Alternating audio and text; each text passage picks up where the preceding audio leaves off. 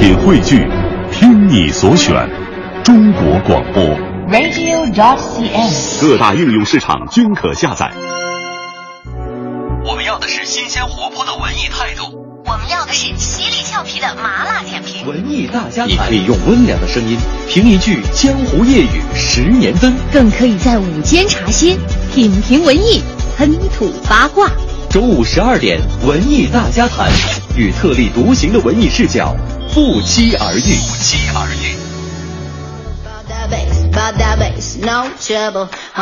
时间来到了周五的十二点零四分，各位朋友你好，欢迎收听调频 FM 一零六点六文艺之声的文艺大家谈，我是董月。嗯，大家好，我是胡宇。嗯，今天呢是二零一五年的三月二十六号，今天呢是周四，但是在七十二年前的今天，的确不简单。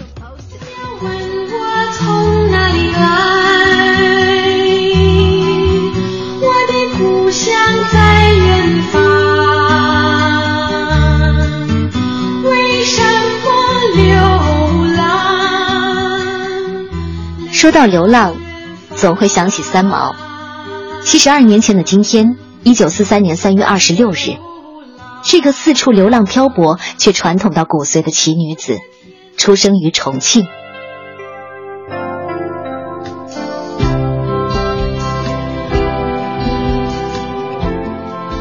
这首叫《远方》的歌里有一段三毛的独白，他用细腻的台湾女子的腔调，轻缓的诉说。常常我跟自己说，到底远方是什么东西？然后我听见我自己回答，说远方是你这一生现在最渴望的东西，就是自由。到天涯，到海角。不羁的女子是需要勇气的。早年有着一代又一代的人做着流浪的梦老去，却始终没有离开原地。生活也磨损掉一切勇气，包括激情和新鲜。但是三毛例外，他对生命的热情是许多人无法企及的。他有着孩童一样的心，一切都新鲜美好，一切都值得努力。更难得的是，他是这样清澈和广阔。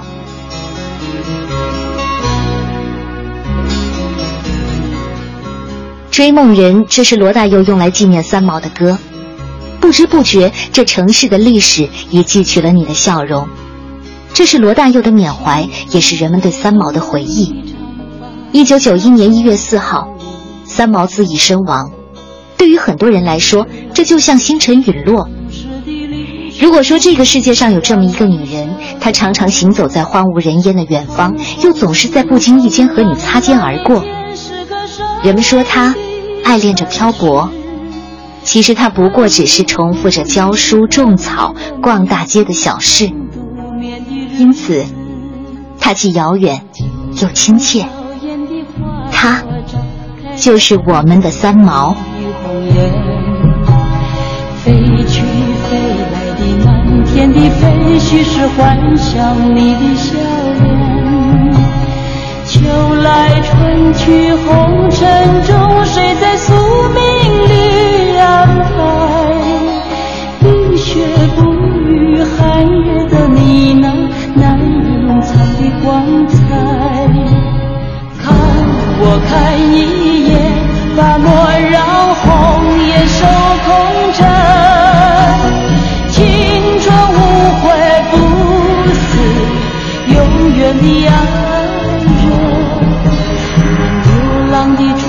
在荒漠里写下永久的回忆。飘去飘来的笔迹，是深藏的激情，你的心语。前尘后世轮回中，谁在声音里徘徊？痴情笑我凡俗的人生，终难解的关怀。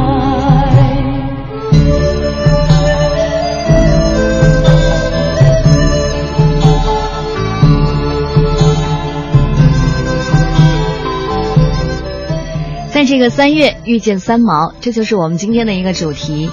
呃，你印象当中的三毛是什么样的？我看到丑丑很早时间就过来写了一大段话，其实这个故事我还记得，就这一段对话我还记得。嗯，他说，荷西问三毛说：“你想嫁个什么样的人？”三毛说：“看得顺眼的，千万富翁也嫁；看不顺眼的，亿万富翁也嫁。”荷西就说：“说来说去，你还是想嫁个有钱的。”三毛看了荷西一眼，也有例外，呃，嫁你的话也行，只要是够吃饭就够了。然后何西又说：“你吃的多吗？”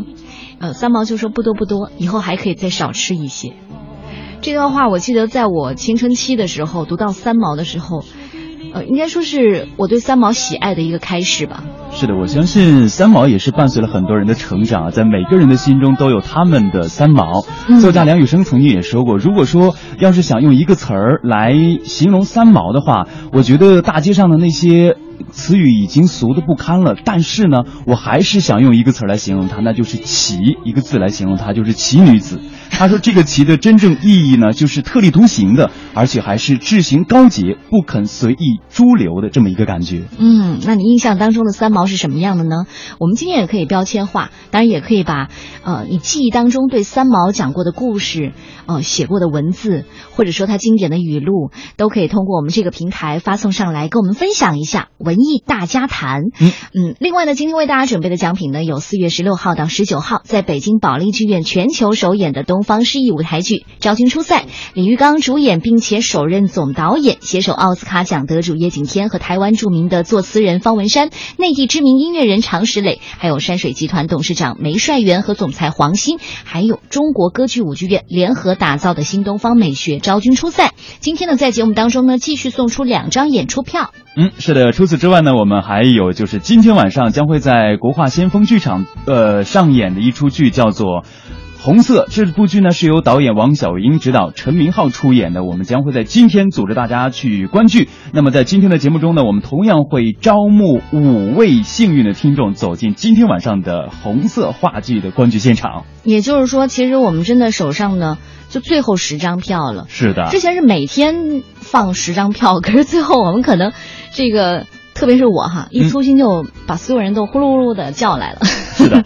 今天晚上呢会有一个观剧团红色，据说呢在昨天晚上呢是这个综艺对对碰的观剧，而且在现场呢也见到了黄磊，嗯，当然我知道黄磊和这个陈明昊的关系了，不过我相信。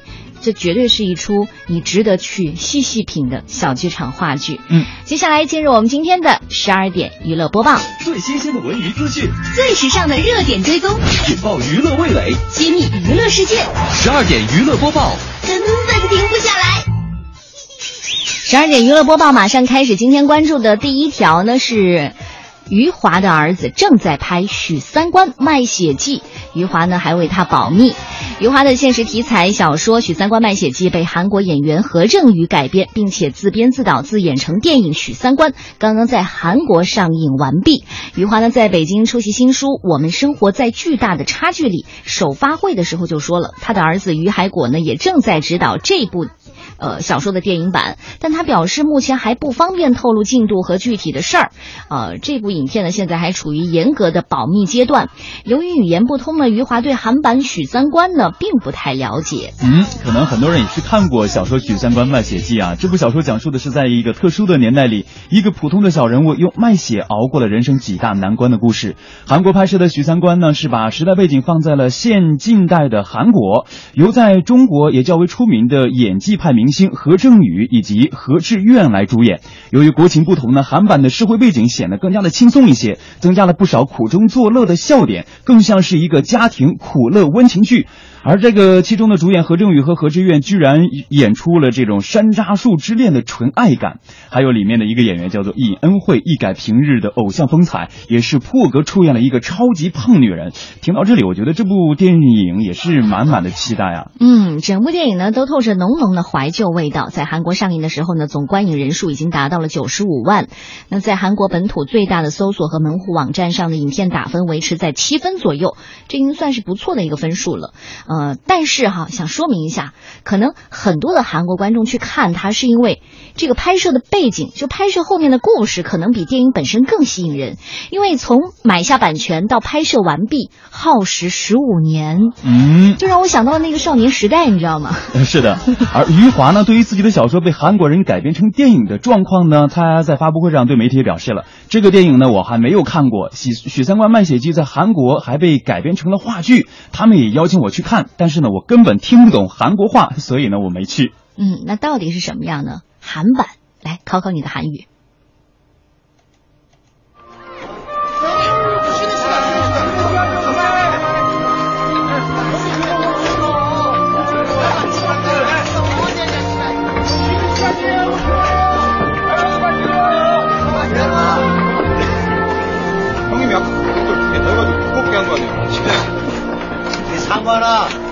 쉬는 시간이래. 알아요.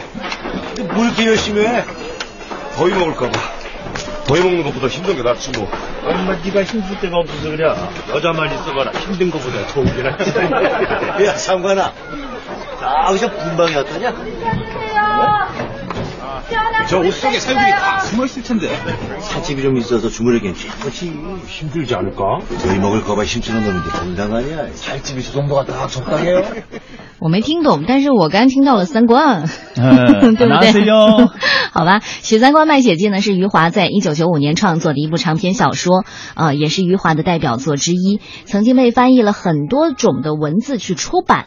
另外呢，据说这个于海果哈在拍这个《许三观卖血记》呢，这个 消息其实在去年末的时候就已经传出来了，特别在今年初的时候，这个二张之争，嗯嗯，这个张伟平据说呢就是幕后的投资人。然后呢，这部影片的摄影师呢是日本电影《入殓师》的摄影师，所以呢还是我挺期待的，就是儿子去拍父亲的作品。然后如果还有这个比较呃充足的资金，然后呢还有这个比较棒的制作团队的话，我觉得值得期待了。这里是正在直播的十二点娱乐播报，接下来我们要关注的就是谭维维了 啊！可能昨天晚上爆出的这个呃搭档的名单的时候，很多人都开始闹起来了。比如说，嗯，在就昨天晚上，很多的朋友圈一直在刷屏啊，大家在刷这个第三季《我是歌手》总决赛的这个歌单名单，就曝光了韩红、陈奕迅将会演唱《十年》，李健、吴秀波会唱《朋友》和和自己赛跑的人，以及。谈到了谭维维将会和崔健合手来唱《鱼鸟之恋》，嗯，还有这个孙楠和这个戴玉强会唱《你快回来》加《今夜无人入睡》的河边版。哇，这个也要挺期待的。呃，Alin 和这个苏建信会唱《狂风里拥抱》。另外呢，这个郑淳元和这个李时珍，李时珍啊、嗯，一起来演唱《I Believe》。嗯，好吧，可能这个最大的争议还是谭维维和崔健的合作，因为大家会想哈，这。会不会产生什么样的舞台化学反应呢？嗯，确实是这样啊。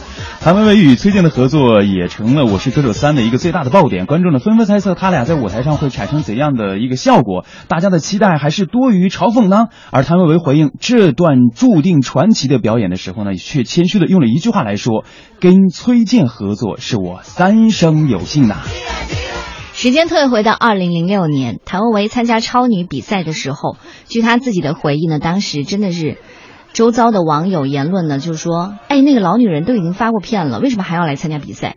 另外也有人说，讨厌死她了，真虚伪。嗯，但是谭维维说，我就一个反应，就是哭，拼命的哭，在浴室里哭，在浴缸里哭，整天整天的哭，我焦虑，我痛苦。当时呢，二十四岁的谭维维呢，呃。还有就是他与生俱来那种骄傲嘛，他甚至觉得这个我去比赛结果不公平啊，然后呢就唱了那首著名的《谭某某》。谭某某其实也是谭维维个性标签明星的代表作了。当时就因为出了这首《谭某某》，就让不注意到他的人都开始说：“哎，谭维是谁啊？”啊，就是争议更大了。嗯，从二零零六年到二零一五年，谭维维的心态呢，也是在发生着一些变化。当谭维维作为踢馆歌手站在了二零一五年《我是歌手》的舞台上的时候呢，他唱起了高音，依然是激情四射，但似乎少了以前那种“我就是第一”的劲儿。在十一期的竞演当中，谭维维选了全场唯一的英文歌曲。当高潮部分全场起立一起嗨的时候，但是这五百名观众却投票淘汰了谭维维。嗯，谭维维在自己说这个反差的时候，他说。我当时把他们都唱飞了，我的工作人员呢也都说这一次一定能成，我就说不会。果然就把我淘汰了，这是因为观众们都很尊重我们歌手，我们一起范儿，哎，他们就特别愿意给回应，但是他们也是很专业，很这个对很用用心的。的啊，嗯。就是投票的时候呢，还是会投给真正打动他们的人。其实言外之意啊，这个我是歌手的观众也是很专业的。谭某某，我上了杂志封面，可惜是三人合影嗖嗖。我站在冠军左边，陪他嬉皮笑脸，他样样都不如我。哦哦是四川省的谭某某，你看多挑衅啊！我是老超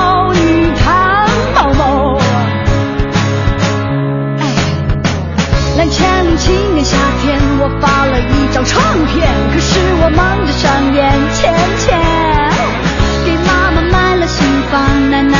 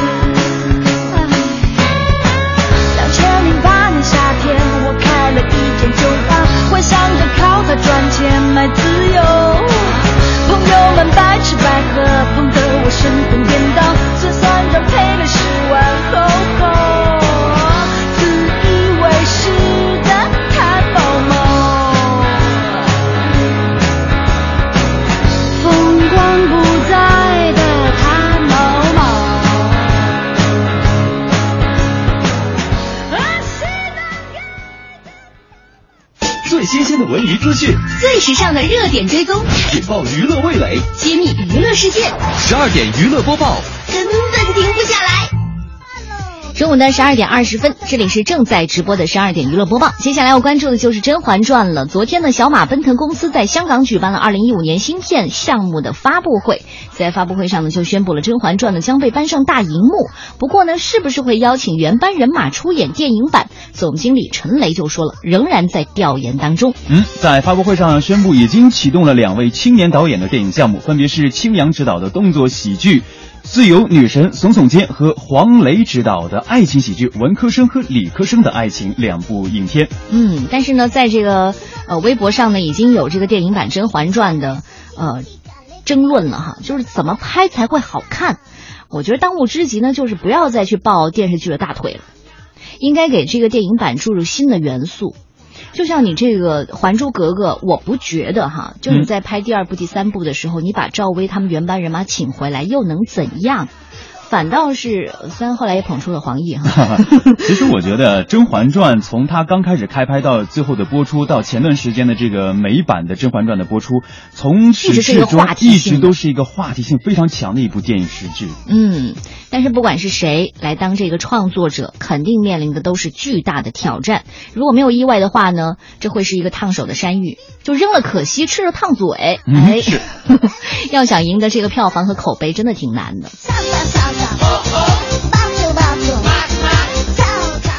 啊、接下来我们要关注的就是这个窦靖童了。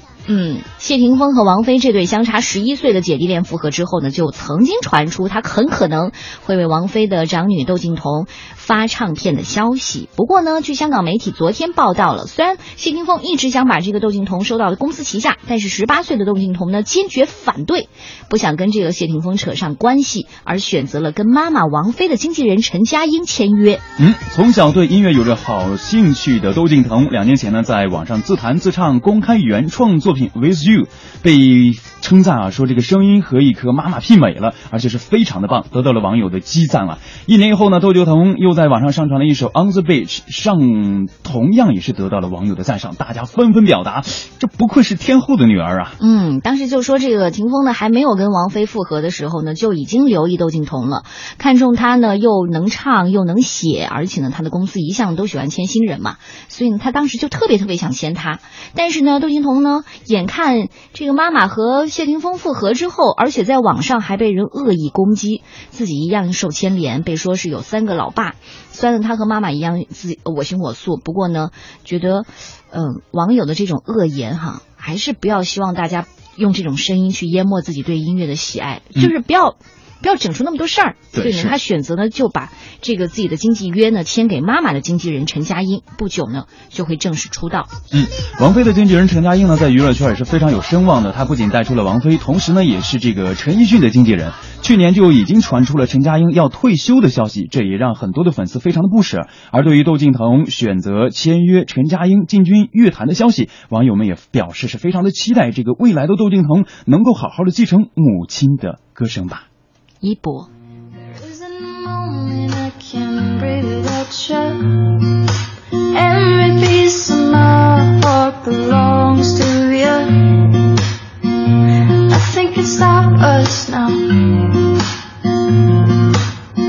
I walked in with a smile on my face.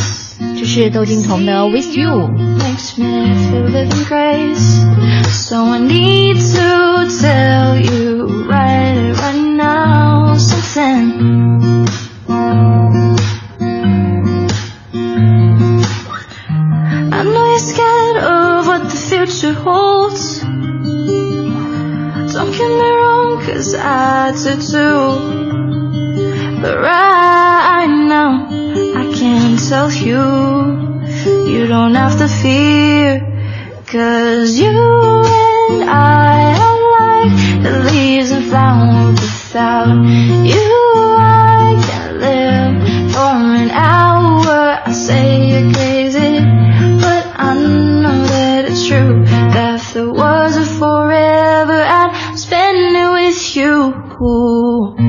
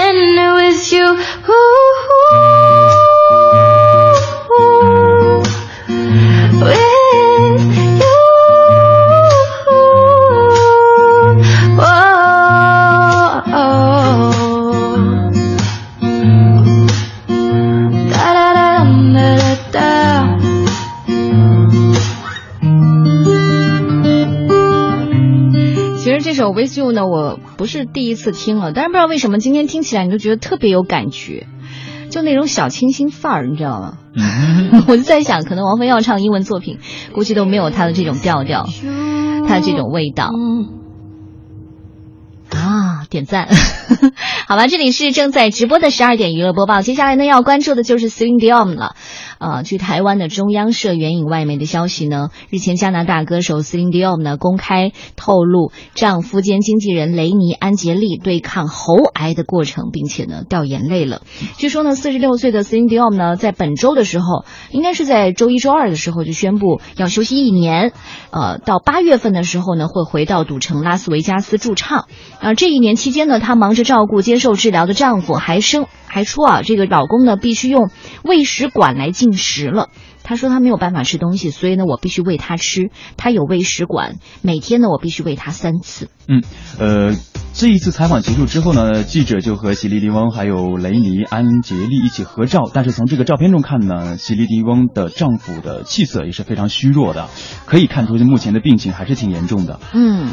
而且 Celine Dion 说了，我想奉献我每一分力气给和力量给我老公，让他康复。因此呢，把时间放在呃先生还有孩子的身上，对我而言，在这个时候是非常重要的。我也想对世界各地的粉丝道歉，给他们带来的不便，我非常的感谢他们的爱和支持。Celine Dion 呢有一个幸福的家庭，呃，除了先生之外呢，还有三个儿子，分别是十四岁的哥哥和两个四岁的双胞胎弟弟。Celine Dion，我们用歌声怀念你吧。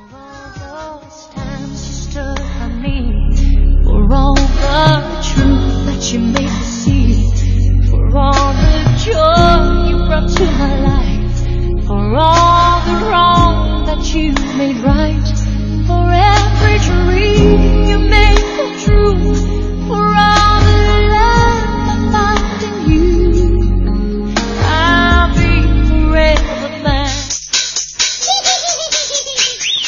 午的十二点三十三分，欢迎大家继续回来，这里是无所不谈的文艺大家谈，我是董月。大家好，我是胡宇。我们今天的话题呢，就是你印象当中的三毛。因为如果大家留意我们这个公众平台呢，今天的文艺大家谈的话题就是三月遇上三毛。嗯，是的。所以说，在这一个三月底呀、就是你和三毛之间的故事呢，也欢迎大家这个时候呢与我们一起分享吧。大家可以在您的手机上搜索微信公众平台“文艺大家谈”，添加以后，然后以文字的形式和我与董月来互动交流就可以了。嗯，今天呢为大家准备的奖品呢，有四月十六号到十九号在北京保利剧院全球首演的东方诗意的舞台剧《昭君出塞》，呃，由李玉刚主演，并且首次担任总导演。今天呢会在节目当中呢送出两张演出票。嗯，除此之外，我们今天也就是周四啊，今天我们将会在国家话剧院的先锋剧场带着大家去观剧。这个剧的名字呢就叫做《红色》，也是一部由王小英执导、陈明昊等人出演的话剧。我们希望大家最后五个名额赶快报名加入我们，来抢这五个，应该是有十张票哈，嗯抢这十张票吧。好吧，我们今天呢就好好的聊一聊三毛。其实说到三毛的时候，你会发现到底什么人喜欢三毛？就比如说你在读书的时候，你看三毛的作品吗？呃，我在读大学的时候看过他的很多作品。嗯，那你周围通常有没有观察他们？就是喜欢看三毛书的人，通常都有什么特点？我觉得应该是比较执着，或者是有有一对感情上也会出现一点点问题，或者说比较执着于感情的这样一些人就是你在苦练的时候是吗？啊，确实是这样哎。如果是我是被我是甩别人的一方，可能我就不看三毛，对吗？甩别人的一方，就是被甩的时候，我就是单相思的时候，是吗？哦，呃，不一定吧。其实我觉得，就是大家有很多时候，在我在上大学的时候，身边的同学喜欢看三毛的，就是，呃，女生多一些。我在中学的时候就看三毛，哇，就是当时你知道他自杀的时候，知道这个消息的时候，就是我记得我当时跟一好朋友回家就把自己的妈妈的丝袜给绞了，你知道吗？啊，你就是因为他真的真的就是这个东西来结对对。对对，当然你就觉得啊，我就我就是喜欢他，而且那时候正好是叛逆期嘛，嗯嗯嗯嗯，叛逆期的时候你就觉得怎么可以？嗯，就是一直在看他的作品，仿佛他就是你身边的一个朋友了。突然间告诉你他已经离开了我们的生活，对，就知道这个事情的时候，其实他已经走了好几年了。然后当时就真的回家把妈妈的丝袜拿出来绞了，那时候也没有丝袜可以穿。我相信很多的朋友也是和董月一样，就是每一个人的成长的任何一个时期，包括你的大学时间，或者是你的恋爱时间，或者你成家了之后，都有可能有读过三毛作品在陪伴着你。嗯，那我们今天说到的三毛，其实呢，呃，在在一九四三年的时候，他出生于重庆。那如果说如果他现在是健在的话，应该是七十多岁，是的，七十二岁了。嗯，我在网上看到一个消息，就是他之前出生的那个地方，好像现在应该也是可以去参观的了，就是为了纪念他。是在重庆那个地方，对对对，重庆的一个地方。嗯，呃，另外呢，可能说到三毛的时候，他的头上有很多的标签儿，有早熟吧。嗯，呃，因为五岁半就开始看懂《红楼梦》的，真的没有几个人。还有他的才情，你也得认可吧？初二就就辍学了，在家。是的，对对，在家。父母教他。嗯。然后呢，流浪。就到现在为止呢，他已经走过五十九个国家和地区了。对，我觉得这个标签应该是他所有的标签当中最为大家所认同的一个。嗯，就流浪。就像他为什么说哦，我来内地的话，我一定要见见这个《三毛流浪记》的作者。嗯。因为你看《三毛流浪记》，我们看再说到三毛的时候，他说：“哎，我真的就是受他启发，嗯，我真的很喜欢《三毛流浪记》，所以我就给自己笔名就叫三毛。”后来我觉得，为什么叫三毛？他应该叫流浪。但是我觉得三毛更是一个人物形象。你流浪的话，就是一个很没有的他他的人生就是应该像一个流浪的一个状态，他就是一个在游动的状状态，就没有说他在哪停歇的状态，没有。所以我觉得。流浪可能比三毛这个笔名更适合他。是的，我觉得刚刚既然说到了流浪，他的另一个标签像真实、自由、浪漫，这个应该也就是和他这个流浪这个标签一同被大家所接受的。嗯，为什么真实呢？如果看过他的作品，你会觉得他其实没有什么那种特别华丽的词藻堆堆砌哈，嗯，你就觉得太真了。包括在写沙漠的时候，然后写一些很细小的东西的时候，你就觉得他哇，怎么可以这么敏感？就哪怕写一瓶酱油，他可以写出那种味道，好像一滴一滴的。那种那种揉揉你的感觉，是的，呃，另外还有就是大喜大悲，可能知道人都都知道哈，其实他有很严重的抑郁症。对，其实我昨天在准备节目的时候，就是在看三毛的一些个人简介的时候，哇，我真的是被他的这个人生整体的这个一个状态所感，就也不能说叫感动到，就是你别告诉我，明天你就要辞职，叫背包走，有可能。明天如果听不到我的声音，我就去流浪去了。好吧，另外呢，还有这个神秘哈，包括现在很多人都会说，哎，有关他的这个自杀的传闻也好，或有关他几段奇情的这种传闻也好，但是后来哪怕他的朋友站出来说不。都不是你们想象的那样，但是不管怎么样，他自身本身就充满了那种奇特，还有动人的神秘感。这就是大家为什么这么多年以来，在说到三毛的时候，不仅想不仅想到就是一个文青那么简单，还有他的人生态度等等都是分不开的。他就是那么神秘。是，嗯，好吧，在您印象当中的三毛应该是什么样的？三月份的时候，让我们一起来想想他吧。嗯，接下来这首歌七点钟，来自齐豫和潘越云。今生就是那么的开始的，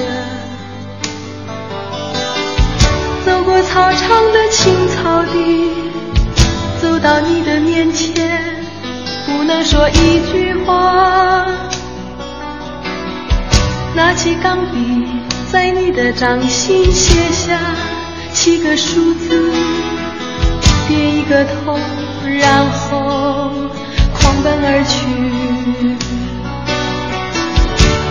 守住电话，就守住度日如年的狂盼。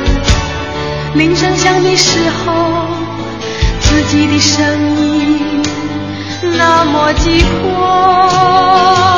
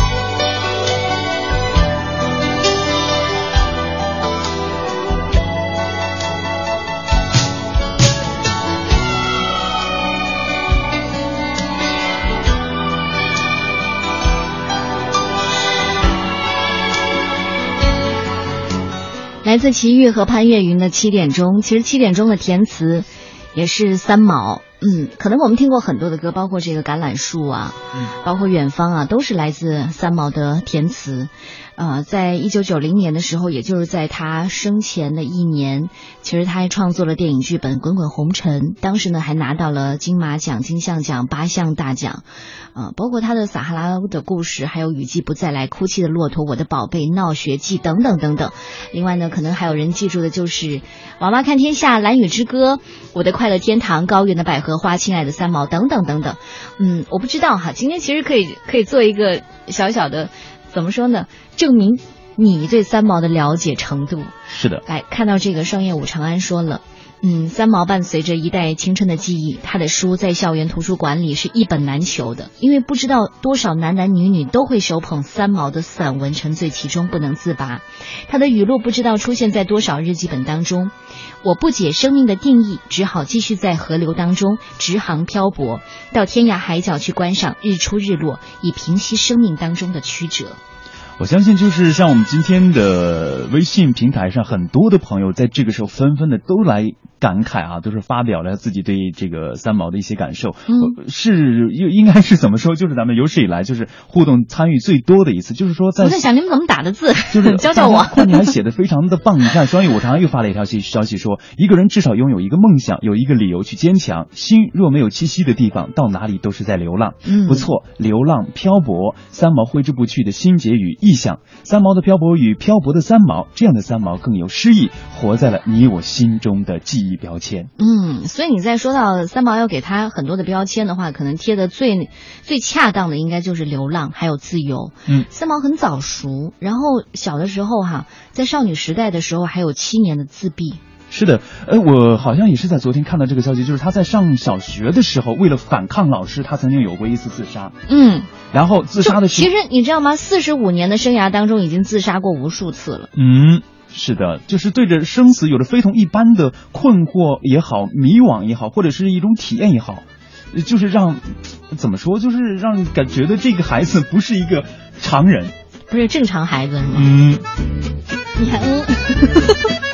好吧，我们今天聊聊三毛，聊聊他的为人，也聊聊他的作品，聊聊你印象当中的三毛。嗯，还记得他去撒哈拉沙漠居家谋生的时候，和当地人一起忍受那种狂风骄阳，他的人生观和价值观也悄悄的在改变。因为三毛呢，曾经把撒哈拉的这种原始洪荒作为自己的创作意象，因为当时写下很多的作品嘛，对不对？呃，可能我们在说现在他的这种创作的情怀呢，加上之前的七年面壁，可能就铸造了他现在的文化底蕴。就是说，我在沙漠这种非同寻常的地方，这种极致的。地方生存下来了，同时还有那七年的面壁，让我有了我的笔下功夫。嗯，所以他写的东西你就觉得特别震撼，因为那是你经历不到的，是的，不可能碰到的。对，一提到撒哈拉，我相信很多人就会提到另一个名词——荷西，也就是他的爱人。对，爱情应该是在三毛生命当中的一个中心，至真至纯、完美永恒的爱情是三毛一生追求的一个理想和支柱。嗯，其实其实他挺早熟的。为什么早熟呢？四年级的时候就开始那种很神秘、很朦胧的单恋，然后。之后你会发现他的任何文章也好，都很多的情，当然有关他的传闻也很多了。中年的时候呢，嫁给了呃荷西，然后包括在这个结婚记当中，也记录了他在沙漠当中和荷西仓促结婚的戏剧性的过程，种种滑稽可笑，还有这个庄严的结婚仪式交织在一起，你就觉得哪怕这个物质条件很匮乏吧，但是呢，一切都是充满快乐的。嗯，好吧，接下来呢，我们就来品读一下这部结婚记。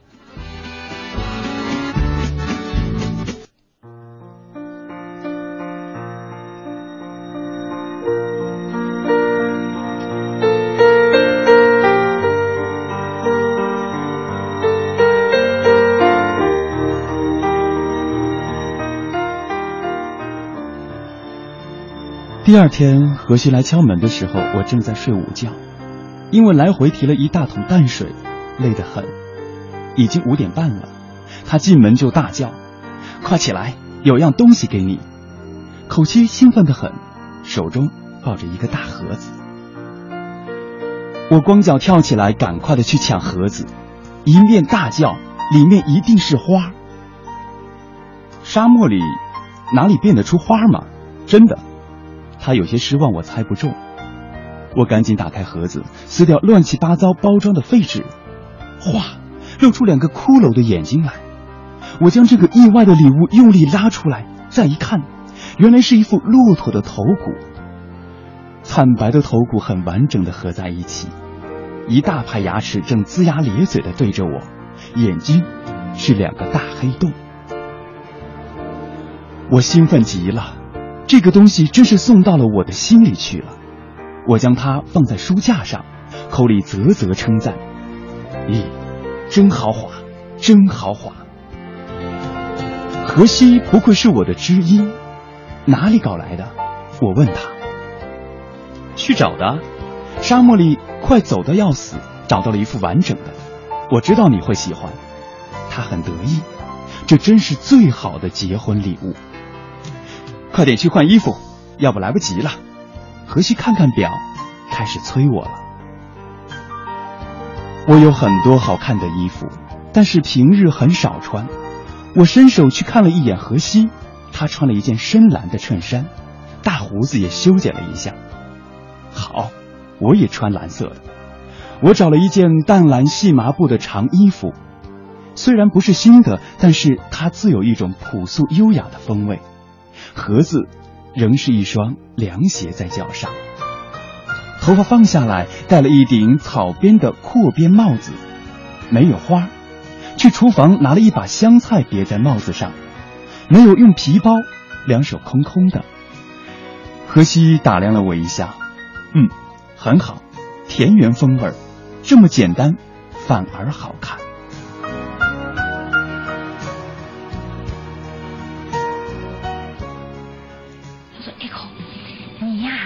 六年啊，我还有四年的大学要读，我还有两年的兵役要服。等到这六年过去的时候呢，我就娶你。既然你说了这个话，那么我们就疏远一点，不要常常见面好了。他就走了。走的时候呢，他倒着跑，手里就捏着他那个从来不戴的一顶法国帽子啊，倒着跑，一面跑一面挥手，一面就叫 Echo 再见，Echo 再见，哦，Echo 再见。可是都快哭出来了，还在那里做鬼脸哈。我永远不能忘记他跑的时候啊，忽然在那个时候，茫茫的像那个羽毛一样的雪花就在天空里面一块一块的飘下来，就隔着我们两个人越来越远的时候，那个雪花就在我们的中间漫天飞舞起来啊。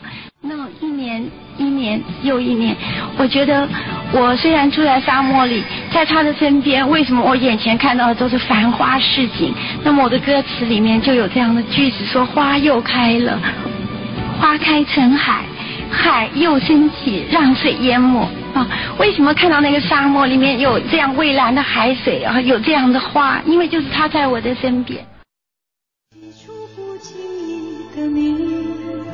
和少年不经事的我，红尘中的情缘，只因那生命匆匆不语的胶着。像是人世间的错，我前世流传的因果，众生的所有也无需换取刹那阴阳的交流。来。去难去，说实在的人是要分一分，去难聚，爱与恨的千古愁。本应属于你的心，它依然护紧我胸口。为只为那尘世转变的面孔后的翻云覆雨手。来来去难去，说实在的人是要分一分聚难聚，爱与恨的千古愁。于是不愿走的你。要告别已不见的我，至今世间仍有隐约的耳语跟随我俩的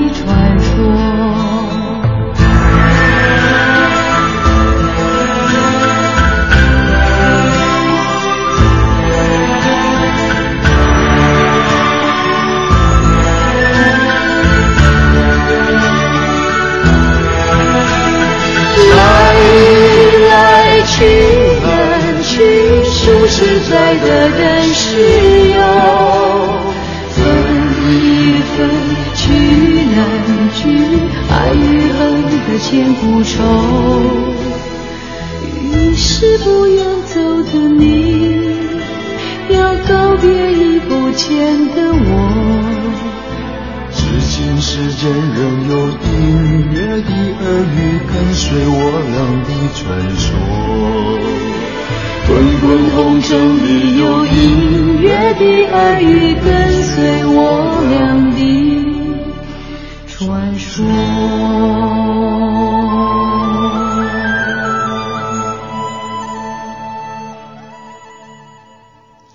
虽然沙漠的条件很艰苦，但是在三毛的眼里，一切都是充满快乐的，因为那里有他的爱人荷西。其实三毛的作品你会发现没有太多的粉饰哈，在他的作品当中呢，没有像一般的爱情作品那样会描写花前月下卿卿我我的，哪怕是在结婚记里写到他和荷西婚前谈恋爱的时候那种生活，顶多也是说他们怎么样在寒风当中抖抖索索的坐在西班牙公园的长椅上，想着想着怎么样去解决温饱问题。嗯嗯，还有就是在这个梦里花落知多少当中，三毛把对丈夫荷西的回忆、眷恋和怀念也写得很。很感伤了，就你可以从他的文字当中呢，体会那种揪心的疼痛和绝望。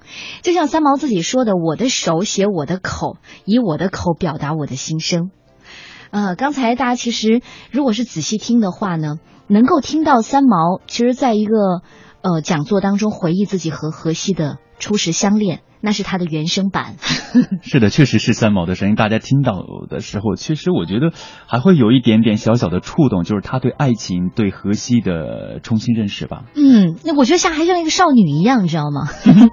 好吧，在考上大学之后呢，虽然他选择了这个哲学，而且呢，在三年之后呢，他又告别了父母，流浪远方，出走这个撒哈拉沙漠。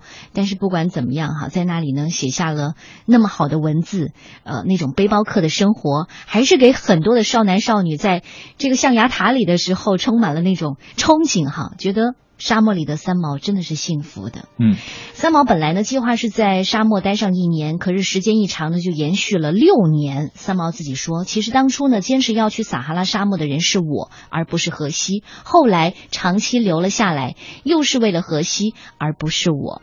嗯。接下来我们就来读一小段这个撒哈拉沙漠当中的沙漠中的饭店，你听一听他的才情吧。我的先生很可惜是个外国人，这样来称呼自己的先生不免有排外的味道。但是因为语言和风俗在各国之间却有大不相同之处，我们的婚姻生活也实在有很多无法共通的地方。当初决定下嫁给荷西的时候，我明白的告诉他，我们不但国籍不同，个性也不同，将来婚后肯定会吵架，甚至打架的。他回答我：“我知道你心情不好，心地却是很好的，吵架打架都可能发生，不过我们还是要结婚。”于是我们认识七年之后，终于结婚了。闲话不说，做家庭主妇，第一便是下厨房。我一向对家事十分的痛恨，但是对煮菜却是十分有兴趣。几只洋葱，几片肉，一炒变出来一个菜，我很欣赏这种艺术。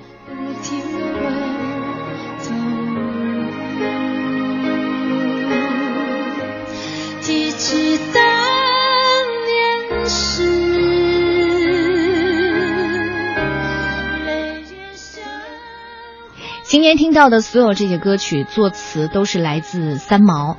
我们可能，呃。这个时候会显得话语很苍白哈，你觉得再再美好的感情都不及三毛他的写下的文字。是的，如果是还有机会的话，在三月份的时候好好的去读读三毛吧。在今天这样一个特殊的时期，以这样的特殊的方式来纪念三毛吧。嗯，接下来我们请出普英老师来对今天的话题解字。